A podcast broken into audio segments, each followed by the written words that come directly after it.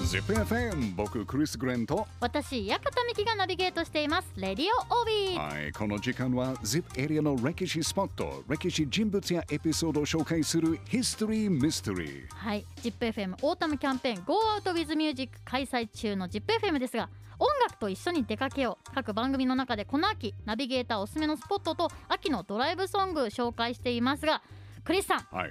この時間紹介してくれるのは何ですか、まあミキちゃんは2週間前ぐらいのヒストリー・ミステリーで質問したばかりだからすぐ答えできると思うんですけどはい1600年関ヶ原の戦いだわかりました。よかったです。はい。関ヶ原の戦いが起きた日は10月21日でした10ね。月21はい。まあ、ほとんどの人が関ヶ原の戦いは慶長5年9月15日で覚えてると思うんですけど、はいまあ、新暦では10月21日ですね。うんまあ、9月15日だと夏、暑いというイメージですね。確かには今い9月も暑いですねそうそう。んで、10月21日だと秋。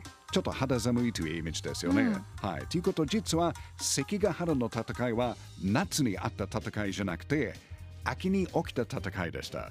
まあ、そうやって考えると、はい関ヶ原の戦いのイメージもかなり変わるでしょ確かにう。うん。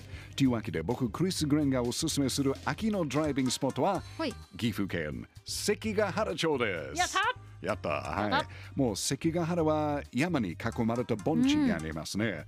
なので、秋は関ヶ原周辺の山の紅葉がすっごい美しいです。綺麗だとはいね、。そして関ヶ原の戦いは武将たちが陣を置いた山もあるので、はい陣跡のある山に登って、歴史ロマンと紅葉を同時に楽しむことができます。学びながら自然の美しさもはい。しっかり見れるいいでしょう。いいですね例えばね、西軍石田三成の陣。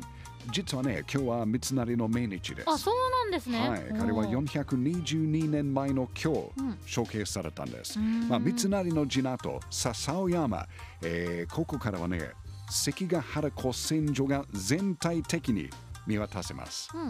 もう笹尾山から見るのは徳川家康が最初に陣を置いた桃配山家康が首事件を行った、えー家康最後陣跡、あとは飯直政松平忠義の陣跡や気仙地すべてが見ることできます、で笹尾山はね一番上までだいたいまあ10 15分ぐらいかかるんですけど結構行きやすいです、うんうんうん。でちなみに笹尾山の上にある説明看板にははい。音声ガイドがあります。え音流れてくれるんですか？そうです。で英語の音声ガイドの声はどうもどうもどうも僕です。時間が時間があればもうぜひチェックしてくださいねえど。うもどうもどうもって言いますか？言いないんです。はい、あの意向としては英語だけでやります。はい。えーあともう一つのおすすめはね、関ヶ原の戦いの結果にはい大きな影響を与えたとされる武将、小早川秀明の陣跡、うんうん松尾山城です。もう戦いの時にはおよそ1万5千人の小早川軍がこの松尾山城に行ってって言われてます。あーすごい人数だ本当にすごいです。で、松尾山に、えー登るのはまあちょっと大変かもしれない。だいたい50分ぐらいかかるんですけ結ど、構かかりますねそうですね。うんでもこういう山城は草とか木が枯れる秋から冬がベストシーズンです。えー、もう今の季節がちょうどいいです。ちょうどいいんだ。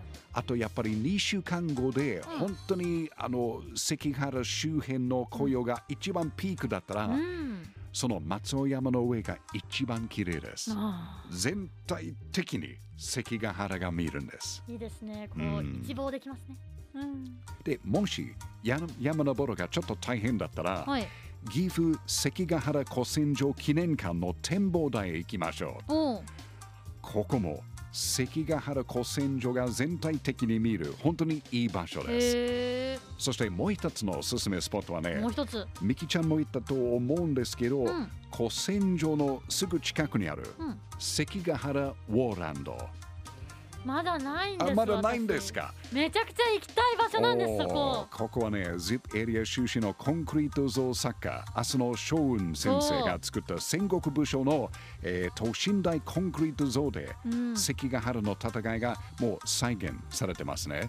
関ヶ原の戦いの陣形とか、うん。有名なエピソードやシーンが再現されてて本当に面白いスポットですもうインスタ映えするスポットです。う、ん。はい、もう僕クリス・グリーンがおすすめする秋のドライビングスポット関ヶ原はね、来年からスタートする NHK 大河ドラマ「どうする家康」でも注目のスポットになると思いますね。おやっぱりこの ZIP エリアの歴史スポットとして面面白いですね関ヶ原である石田三成の次男と笹尾山そして小早川秀明の次男と松尾山はおすすめスポットの2つです、あとはあの新しい岐阜関ヶ原古戦場記念館の展望台がいいスポットの一つです、めちゃくちゃ関ヶ原で一日満喫できちゃいますね。もう一日じゃ足りないんじゃないかなギリギリかもしれないですけど、まあ楽しんで行ってみてくださいね。はい、行ってみたくなりました、はい。ヒストリーミステリー来週もお楽しみに。